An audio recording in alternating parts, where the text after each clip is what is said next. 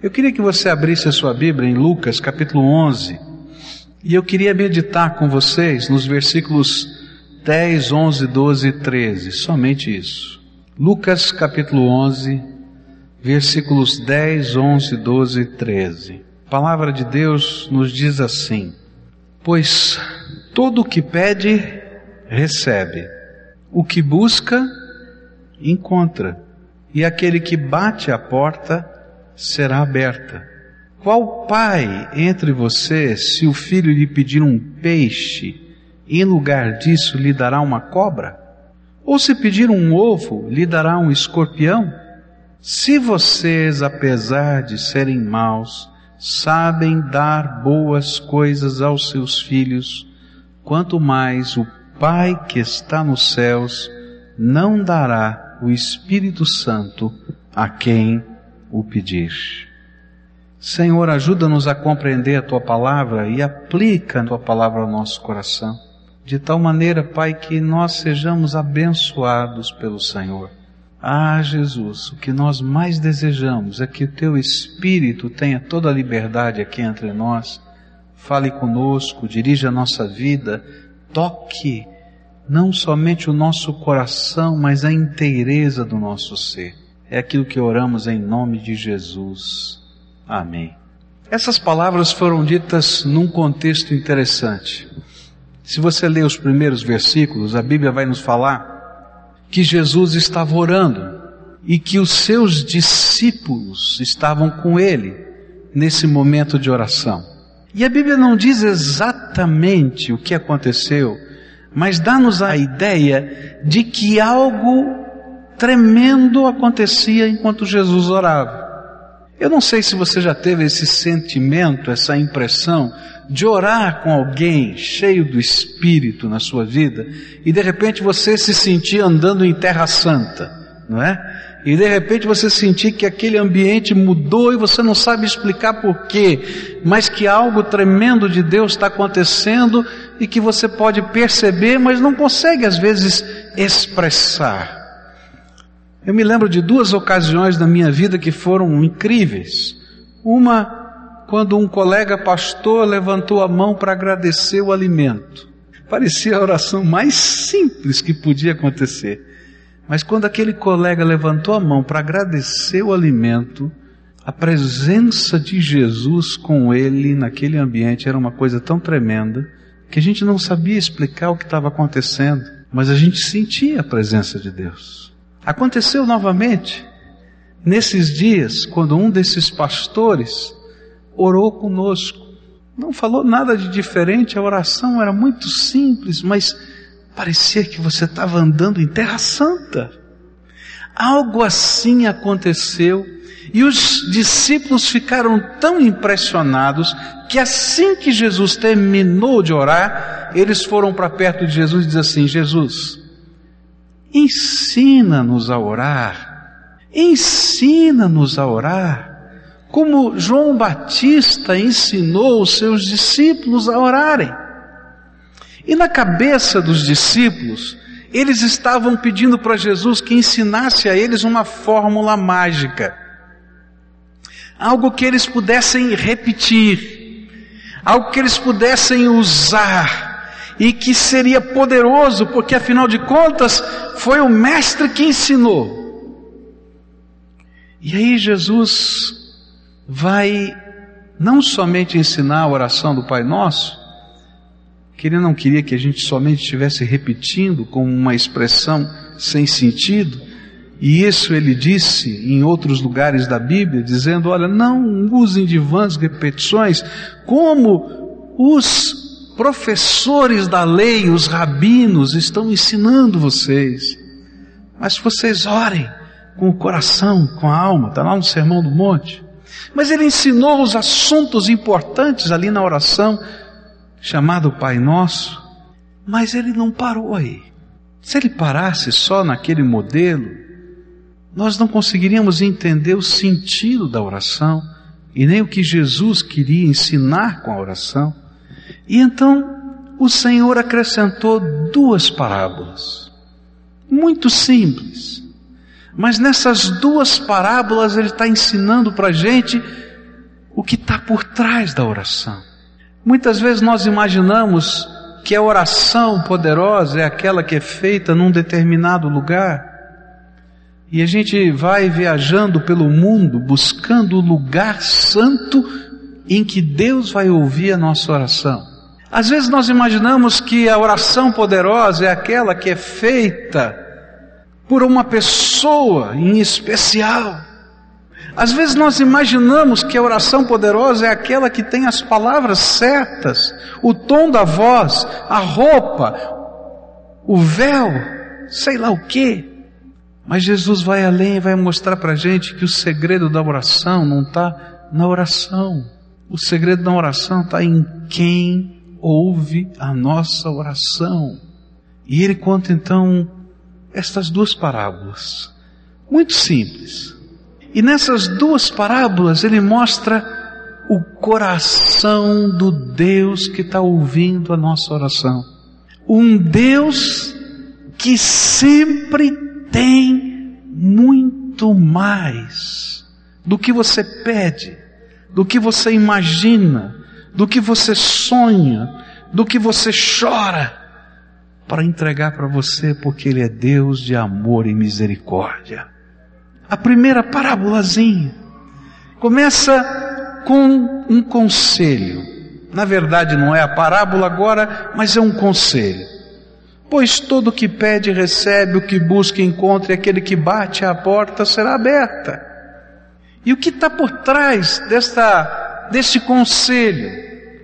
É o Deus que ouve a nossa oração. E ele está dizendo o seguinte: sabe por que, você pode orar e deve orar? Porque aquele Deus a quem você está orando, em nome de Jesus, ele tem a intenção santa, abençoada, tremenda de te abençoar, de te tocar. O Pai tem prazer em abençoar os seus filhos. E é por isso que ele nos incentiva a orar, porque todo aquele que pede, recebe. E que todo aquele que busca, encontra. Todo aquele que bate, a porta se abre. O Pai tem alegria, tem prazer em receber os seus filhos. Há um prazer no coração de Deus de viver comunhão com você. É interessante que a gente vai andando por esse mundo e a gente vai vendo o seguinte: o homem tem fome de Deus. A gente tem necessidade das coisas de Deus. Você pode ser quem for, dentro de você tem um sentimento de que algo maior do que você existe, que a tua vida só terá sentido se você puder compreender quem é o seu Criador. Mas sabe o que acontece? Muitas vezes nós transformamos essa fome de Deus, essa sede de Deus, essa necessidade que a gente tem dentro da alma, em práticas litúrgicas. E eu substituo a presença de Deus por uma série de regras, tarefas, coisas, símbolos, e não falo com o Pai. Olha, você pode ter na sua mesa todas as fotografias da sua família, mas elas não valerão mais do que 30 segundos olhando no olho do seu pai, da sua mãe, do seu irmão ou do seu filho, ou mais quem sabe de um beijinho de 10 segundos. E às vezes a gente está trocando coisas que não fazem sentido, e Deus está dizendo para a gente assim: olha, pode orar, pode orar, pode orar porque eu sou teu Deus, eu te amo, eu tenho misericórdia de você, e quando nós nos encontramos, o meu coração se move de alegria. E quando isso acontece, eu abençoo você. E aí Jesus diz: pede, pede, busca, bate na porta. É só isso. Meu querido, o segredo da oração não está na oração no lugar, na pessoa, nas coisas. O segredo da oração está no Deus Todo-Poderoso que está lá preocupado com os seus filhos. E sabe, queridos, quando a gente começa a conversar com o Papai do Céu, mas conversar mesmo, bater um papo sério, legal com Ele, as coisas tremendas de Deus acontecem. Numa das igrejas que nós fomos, na verdade, essa foi a igreja que nos recebeu, eles têm um ministério lá para evangelização. Eles descobriram que para evangelizar é muito difícil, você não pode fazer um ar livre, você não pode ter um programa de rádio, você não pode fazer nada disso. Então, qual seria a estratégia?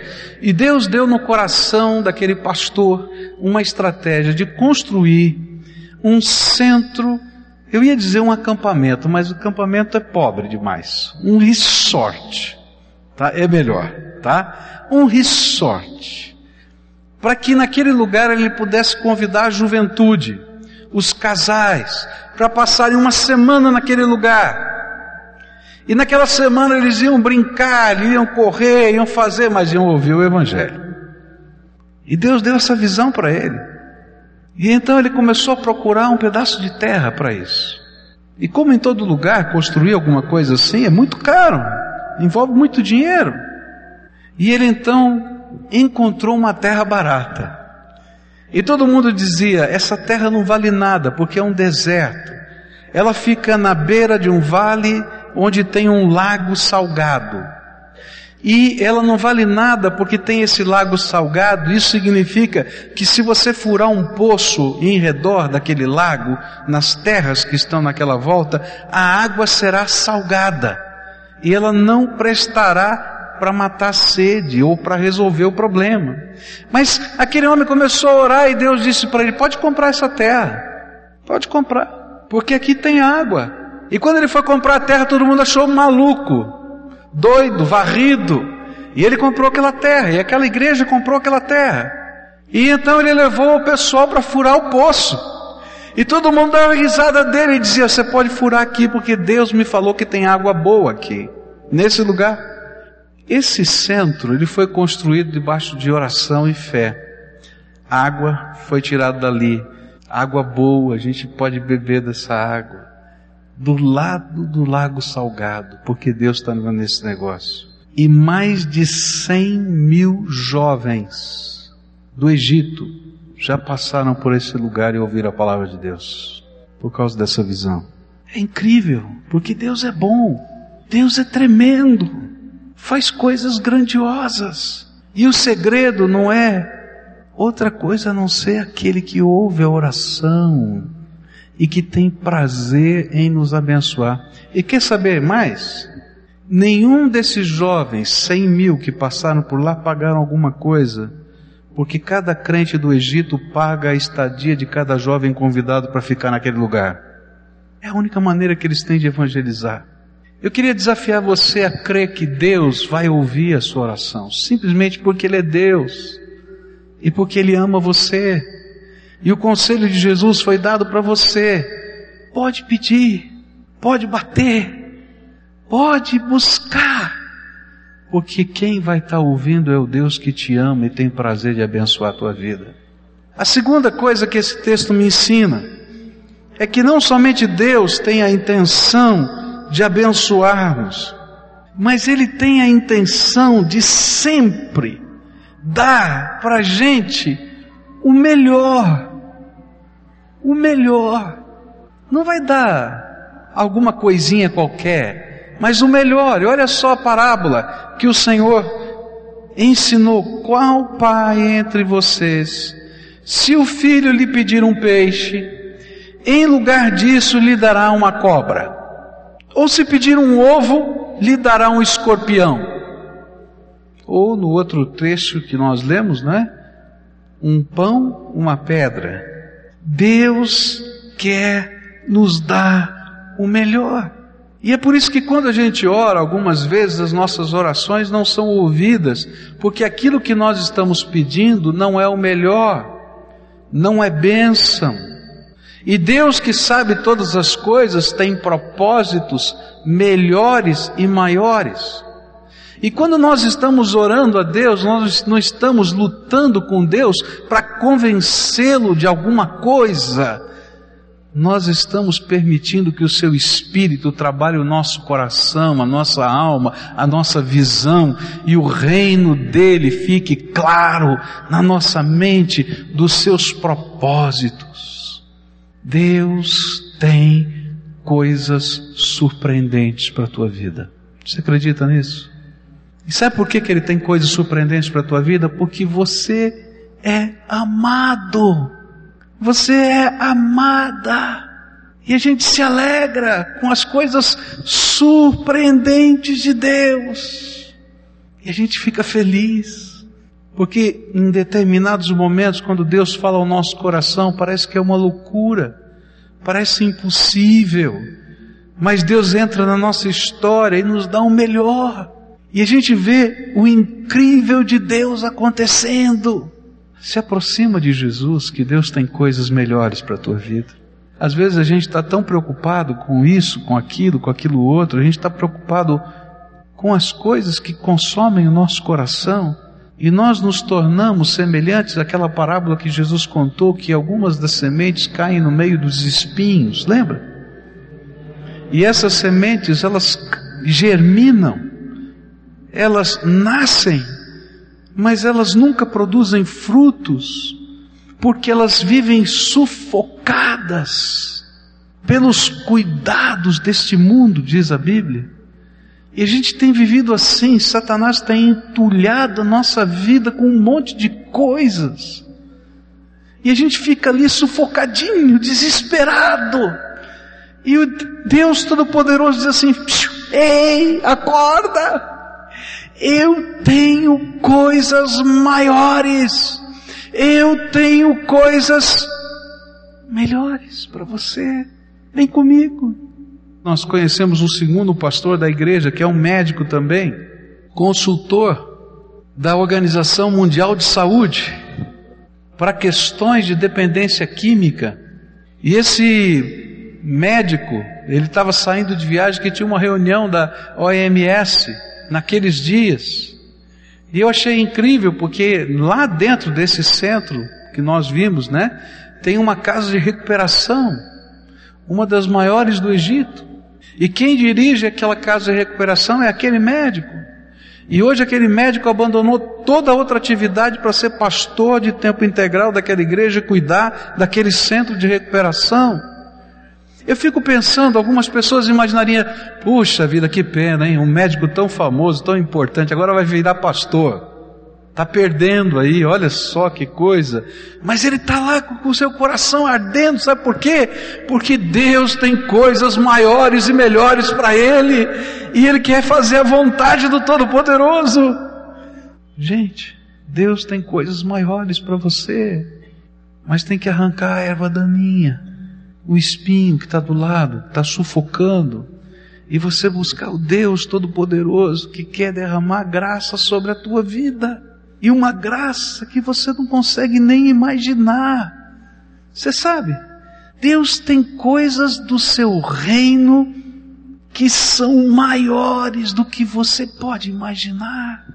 E aí então o Senhor Jesus está dizendo assim: Filhinhos, o mais importante não é uma fórmula de oração é você conhecer o Deus a quem você está orando.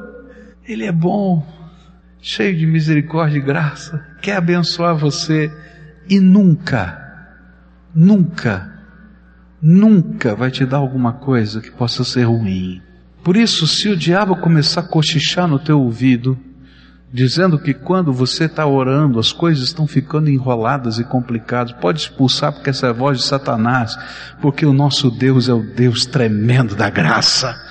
E se o inimigo intentar alguma coisa na tua vida, o meu papai do céu é tremendo para fazer com que aquilo que ele está imaginando que pode fazer de mal, ele transforme em bênção e vitória. Porque ele é o Deus Todo-Poderoso, o Senhor dos céus e da terra.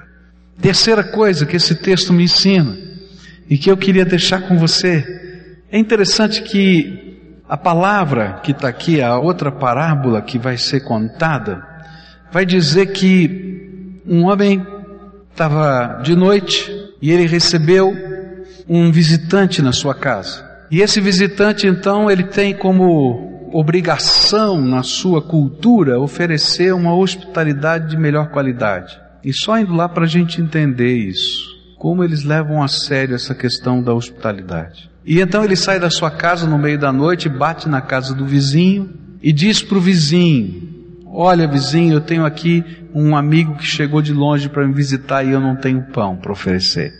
Será que você pode me arrumar um pouquinho de pão?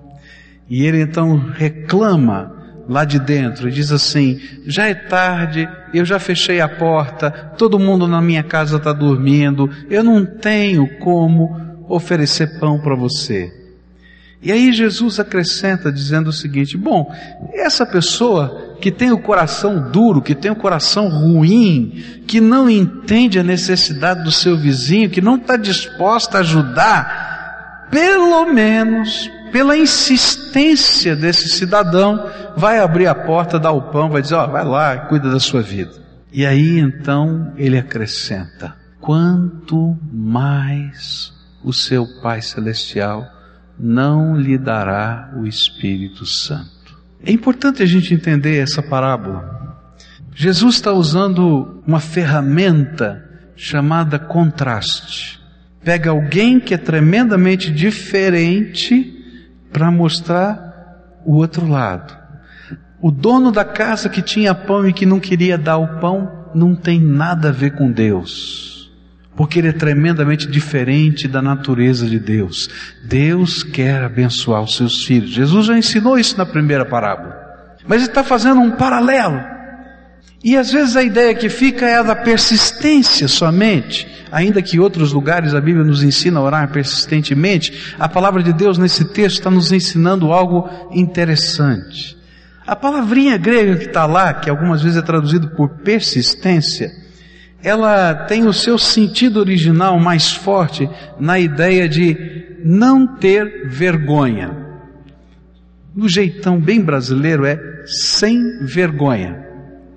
É como se Jesus estivesse dizendo assim: a todos quantos se aproximarem de Deus sem vergonha, sem nenhum temor, sem nenhum obstáculo, Deus vai dar o seu Espírito Santo.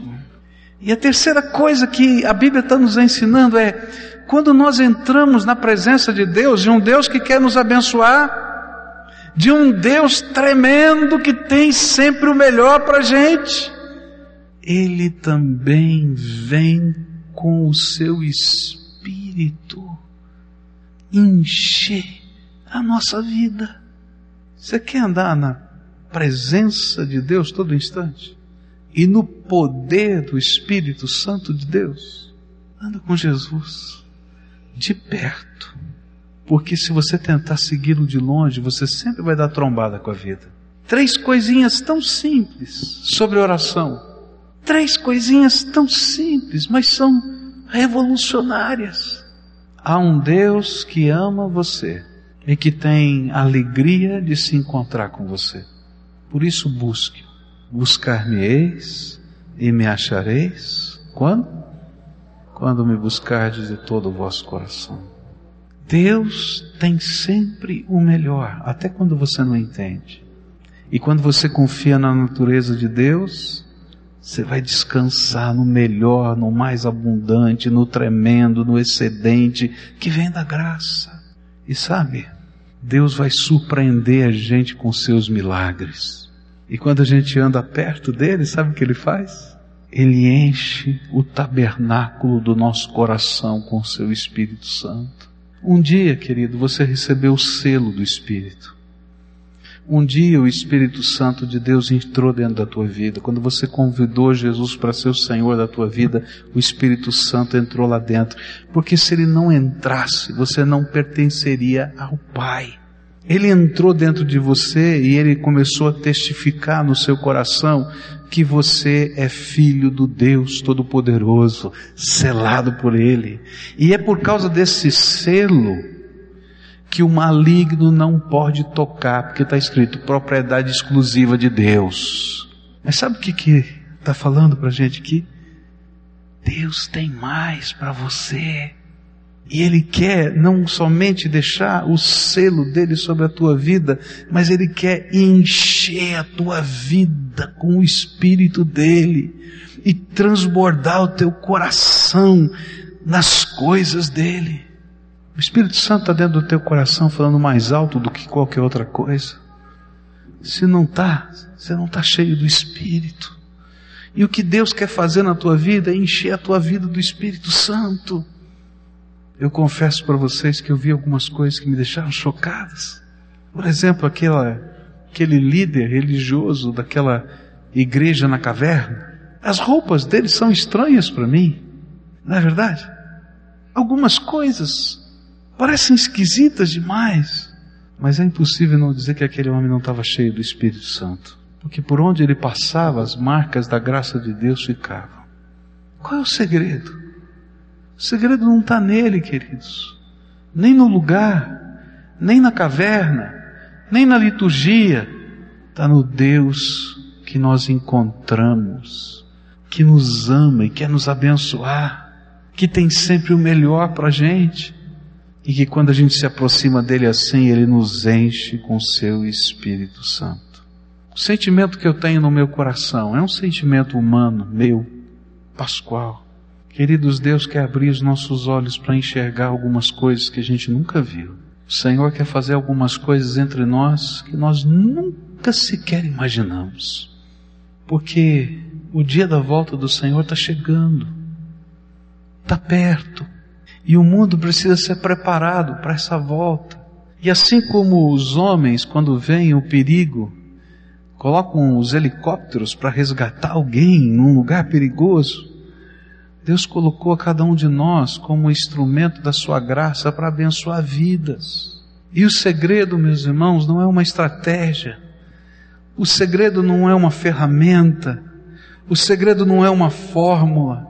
É gente que anda com Deus nessa intimidade gostosa, falando dessa intimidade, repartindo essa intimidade no poder do Espírito Santo para outras pessoas. E coisas extraordinárias de Deus vão acontecer na minha vida e na tua vida. E eu queria que elas começassem hoje. E você? Eu queria que elas começassem hoje. A gente só aprende a orar orando. E Jesus queria dizer isso para os seus discípulos. Queridos, não tem fórmula. Tem um Deus que ouve a oração. Entra na presença dele que ele vai fazer diferença na tua vida. Queria que nós orássemos juntos aqui. E nós vamos colocar alguns motivos de oração. O primeiro deles é que talvez pessoas precisem conhecer Jesus e aí dentro do seu coração você está dizendo, ah pastor, como eu gostaria de conhecer Jesus mais profundamente, como eu gostaria de poder ouvir a voz dele, e eu não sei como funciona. E eu queria ter essa experiência de conhecer Jesus. E eu quero dizer para você que esse sentimento nasceu no coração de Deus e foi Ele que colocou em você. Foi por isso que Ele morreu na cruz do Calvário por você. O que impede você de conhecer o Todo-Poderoso são seus pecados, diz a Bíblia. E Jesus morreu para perdão dos seus pecados. E o sangue de Jesus é aquele que nos purifica de todo pecado. E a Bíblia nos diz que entre a morte e a ressurreição de Jesus, ele desceu ao Hades, ao inferno, por você para tomar das mãos de Satanás duas chaves, a chave da morte e do inferno. E quando ele ressuscitou o terceiro dia, ele veio com essas chaves na mão para que todo aquele que nele crê não pereça, mas tenha a vida eterna. E se você quer conhecer Jesus, o Deus Todo-Poderoso, e conhecer a graça dele sobre a tua vida, o que você precisa fazer é se entregar àquele que tem as chaves do reino para você. E sabe o que ele vai fazer? Ele vai emprestar chaves do reino para você. E é por isso que ele vai dizer para Pedro depois: Pedro, sobre esta rocha, da declaração de fé que ele havia feito, eu vou construir a minha igreja, e as chaves do reino eu vou colocar na tua mão, e aquilo que você abrir na terra estará aberto no céu, e aquilo que você fechar na terra vai estar fechado no céu porque o Cristo Todo-Poderoso está aí dentro do teu coração e isso é uma promessa de Deus para a nossa vida. Hoje eu queria orar com algumas pessoas que querem firmar um compromisso de fé com Jesus Cristo. Firmar um compromisso de fé com o propósito de Deus para a sua vida. Firmar um compromisso de fé com a sua igreja.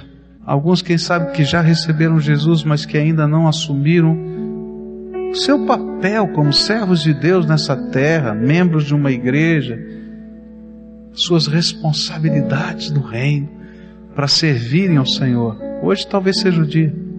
Se o Espírito de Deus testifica no teu coração que Ele está falando com você, para você hoje firmar esse compromisso com o Senhor e conhecer Jesus, no íntimo do teu coração, você vai buscá-lo por fé. Essa é a oferta mais preciosa que você pode dar, o teu coração para Jesus. Jesus deixando aí de Jesus entrar, habitar, controlar, mexer com a sua alma. Agora eu quero orar com você. Querido, você que atendeu esse convite, você vai dizer para Jesus: Jesus, diga assim comigo: Jesus, eu sei que sou pecador. Eu sei que os meus pecados fazem separação entre eu e o Senhor. Mas eu ouvi a tua palavra. E eu creio que o Senhor me ama. E foi por isso que o Senhor morreu na cruz por mim. Por isso eu te peço, me perdoa os pecados. Mas se eu ficar vazio, vai continuar tudo do mesmo jeito. Então entra dentro do meu coração. Toma posse da minha vida. Porque eu quero te conhecer, Jesus. E eu quero te servir de toda a minha alma. Quero te amar, Jesus. E conhecer o teu amor. Amém. Amém.